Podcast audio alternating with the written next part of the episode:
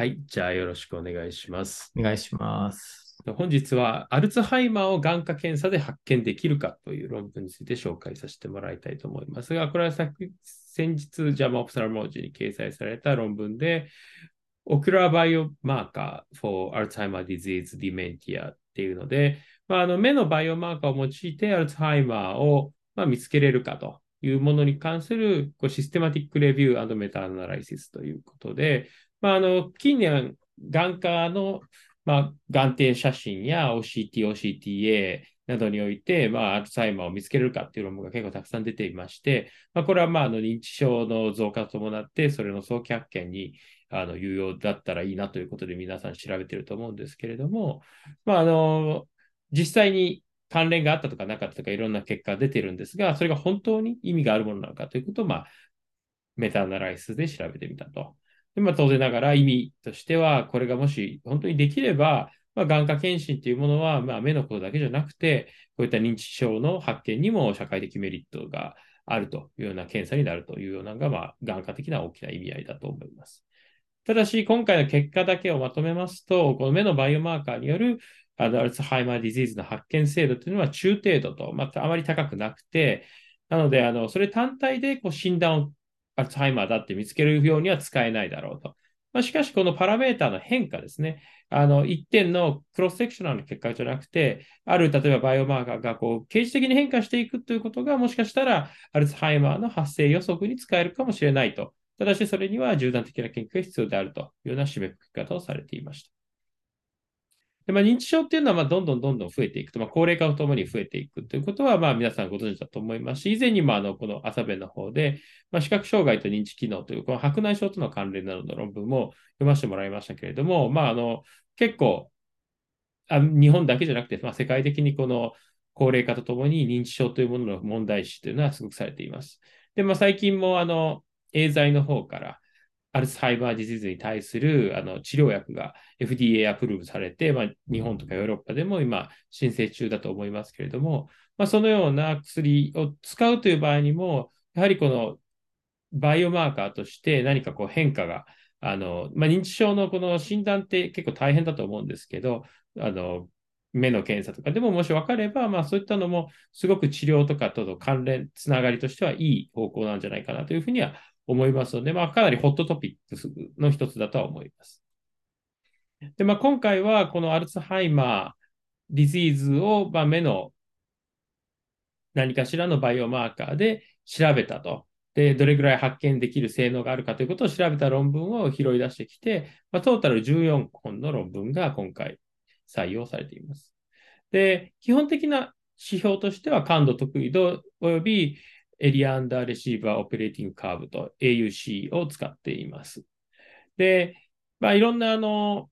データの使い、この各種論文の中でのデータをそのまま使えない場合とかもあるということで、まあ、あのこの標準化平均差という、まあ、おそらくあの測定した値を SD で割って、ま、標準化した比較可能なパラメータにしたものということだと思うんですが、まあ、それを使って比較したりとか、またその診断制度の指標としても AUC をに変換して、まあ、各論文ごとのデータを比較するということを行っています。で、まあ、AUC っていうのは、まあ、この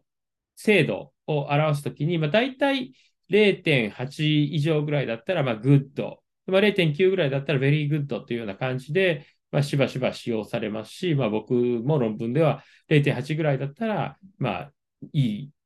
精度だというふうな書き方をしますけど、これ実は、あの、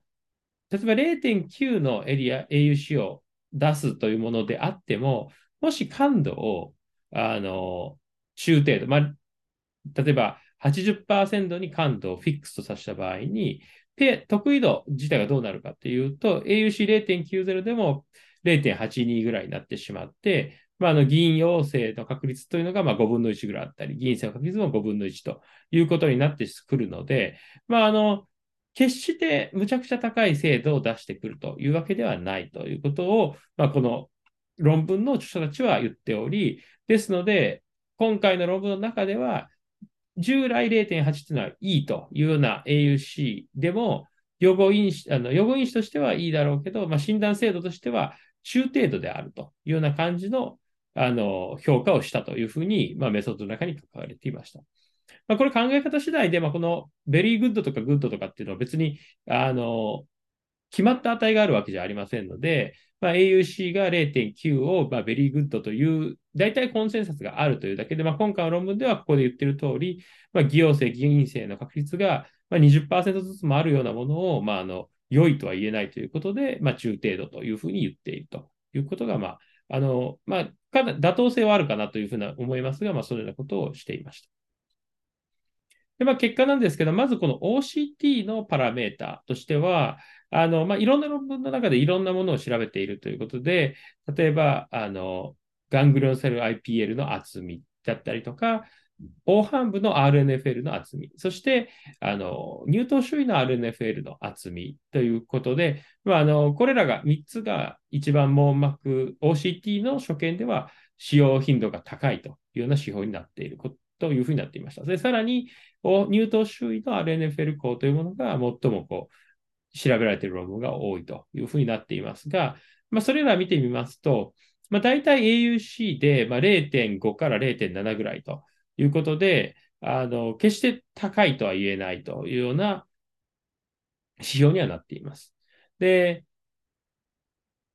まあ、一応今回はこの OCT のパラメータはこの3つだけ、他はもっと少ない指標でいろいろあったみたいなんですけれども、まあ、乳頭周囲の RNFL 項においても、まあ、AUC で0.70ぐらいの値になっていたというふうになります。で、二つ目がこの OCT アンジオグラフィー。これもかなり論文がたくさんありまして、OCTA で、あの、血管密度だったりとか、あの、深部の血管密度が関連しているとか、また FAZ の大きさというものが関係しているという論文がいくつかあるんですけれども、まあ、こちらもこの一番よく使われているのがこの FAZ。まあ、FAZ の利点としては、あの、機種間で、まあ、その、ばらつきあるんですけど、血管密度ほどあの、どんな風に測定したかで変わってくるような指標ではないので、まあ、FAZ が一番あのよく使われやすいと。まあ、機種によっても、どんな機種でも測定は可能だろうし、ということで、まあ、FAZ が使われているということになりますけれども、まあ、この FAZ の中でも、 Alzheimer disease と、あの、軽度の認知症を比較したり、 Alzheimer disease と healthy control を比較したりという中で、 Alzheimer disease と、まあ、軽度の認知症を比較した場合では、AUC が0.64ぐらいと、まあ、これは低いというような値で、で、この軽度の認知症とヘルスイコントロールを比較したっていうところで AUC が0.72ぐらい出てるのが、まあ、あるということなんですけれども、まあ、やはりあの先ほどの0.80で中程度というものから見ると、やや悪いというような指標になっています。まあ、しかし、これらのあの OCTA の論文がいくつも出て、で、これまであの OCTA でこのアルツハイマーが見つけるんじゃないかっていうのは、まあ、これまで言われているんですけれども、やはりこのように見てみると、決して高い値ではなかったということになります。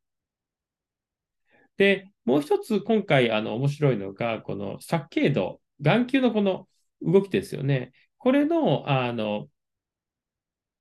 変化っていうものを見た論文というのも結構あるみたいで、で、それを見てみると、このプロサッケードレイテンシー、あの、純、サッケードのあの、戦時時間ですね。でアンティサッケードレイテンシーとアンティサッケードエラーという3つのパラメータを調べているんですけど、この中でこのアンティサッケードレイテンシーとアンティサッケードエラーというものでは、エリアンダーカーブがまあ0.62と0.79、そしてある報告では0.60と0.82と、まあ、あの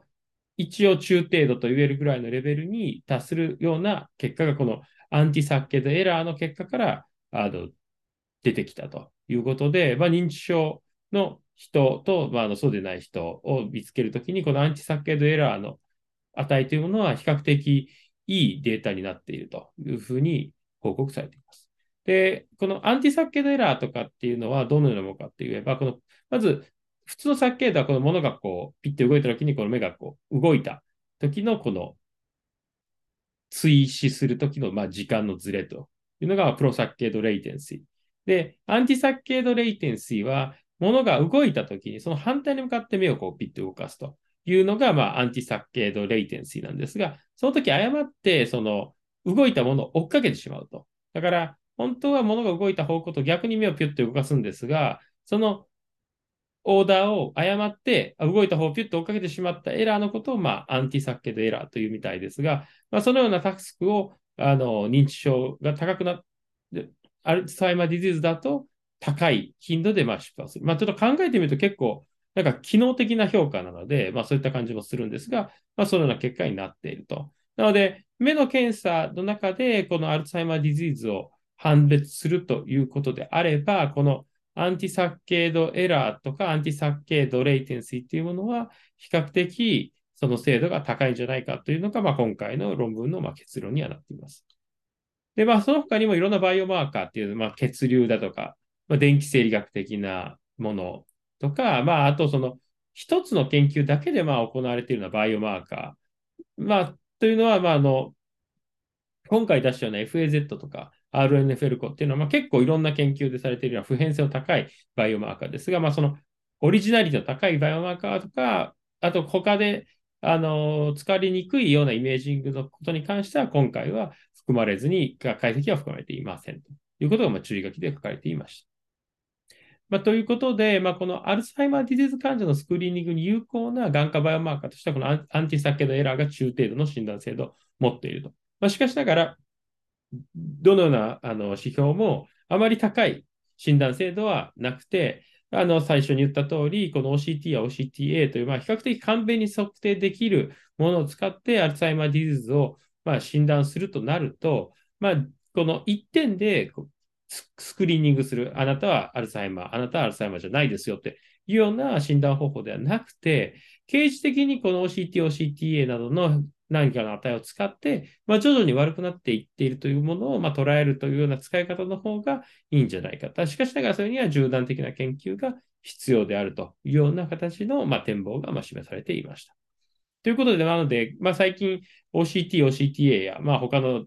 眼底写真でもいいですけれども、まあ、眼科的バイオマーカーでアルツハイマーを発見しようという試みは結構されているんですけれども、現状ではそれはなかなかあのあまりいいせんあの診断性能は発揮できないよというような結果になっていると。まあ、いやネガティブな結果ですけれども、まあ、あのそういうのをシステマティックレビューで明らかにしたというような結果になります。以上です。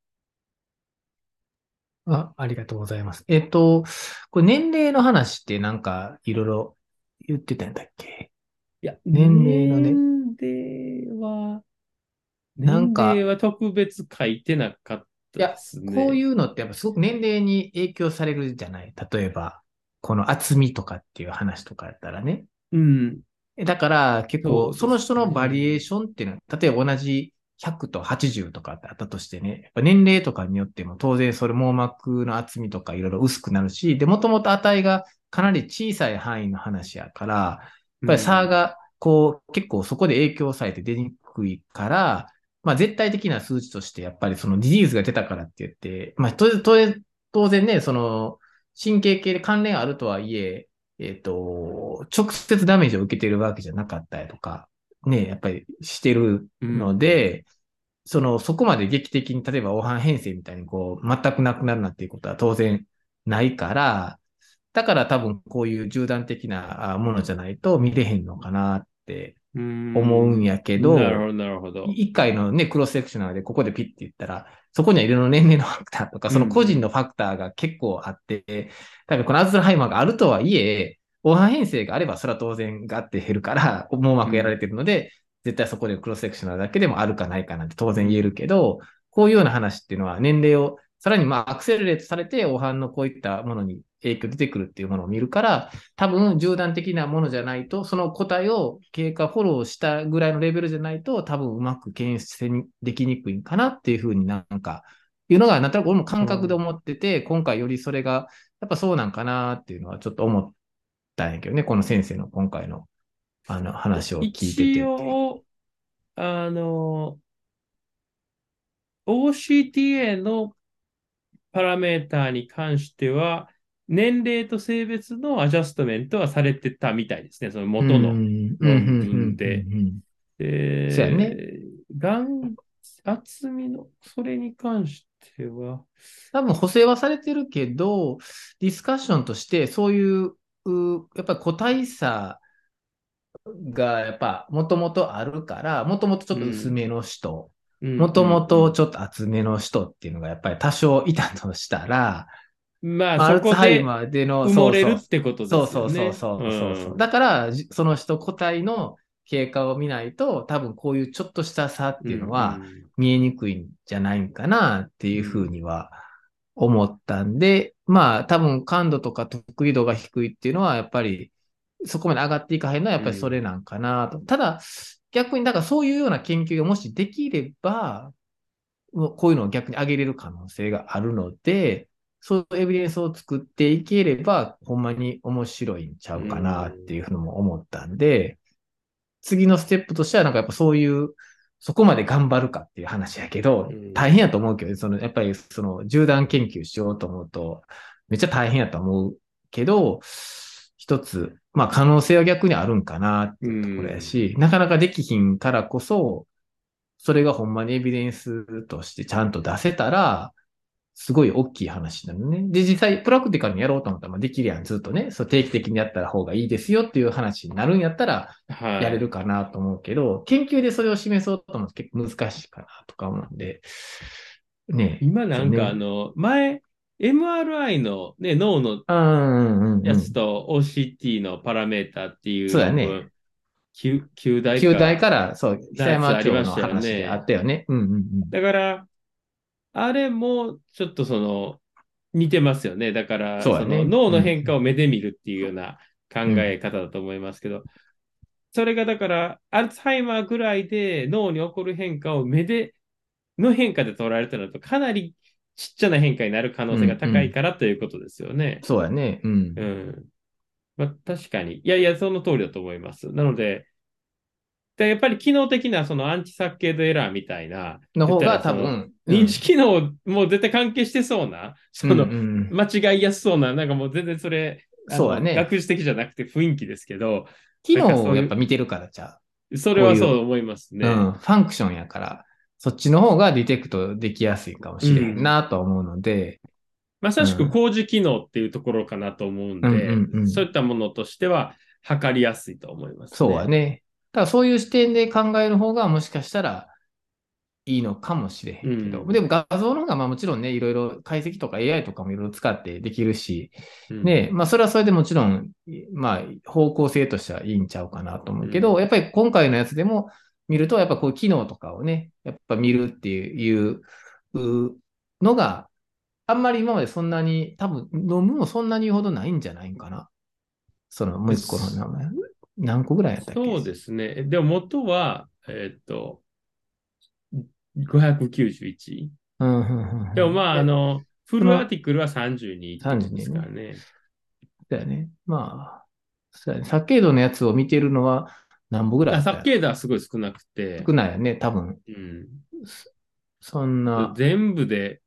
何個やったかな。でも2三かつぐらい。2、3ぐらいの感じなのかな？そうですね。うん2、3ぐらいですね。47、48のうん。やつぐらいやもんね。だからね。まあまあまあ。そうですね。だ40、そうですね。2個ですね。2個やんね、やっぱりね。うんうん。だから、そういうのに焦点当ててやるっていうのも一つかもしれへんね。うんだからね。うん。まあでもあの、まあ結構こう、い最近ね、こういうのが流行ってるとこだったので、うんうんうんうんまあそれに対するちょっっとこう、警鐘じゃないけど、まあなんかその、あんまり言い過ぎたらあかんよみたいな雰囲気かなとちょっと読んでて感じましたね。ん。なるほどね。うん。だから、まあ、府立医大でも、あの、ずっとがん形成のグループね、渡辺先生とかが、はいあの、こう、パーキンソンと、それこそ、あの、春木の初期微動が遅れたりとかするっていう話。で眼形の種注目のやつをバーっとこう、波形を取ったりとかして、それがうまく検出できるんちゃうかなっていう話。それってこのサッケードの話と一緒で、そのやっぱファンクションを見たりとかしてるんやね。あの、あうんあの、アルツハイマー、あそれパーキンソン、それはパーキンソンやってんアルツハイマーじゃなくて、うんパーキンソンのやつ、人ってまあちょっと初期のあれが遅かったりするじゃない。それがその眼瞼の瞬きとか瞬目でもディテクトできるんじゃないかなっていうことでずっとやってて、今もやっているとは思うんやけどね。だからそういうようなものと似てるかなと思ってね。うんなるほど。うんありがとうございます。はい。でも面白い論文でね、また僕も読んでみようと思います。はーい。はい、ありがとうございます。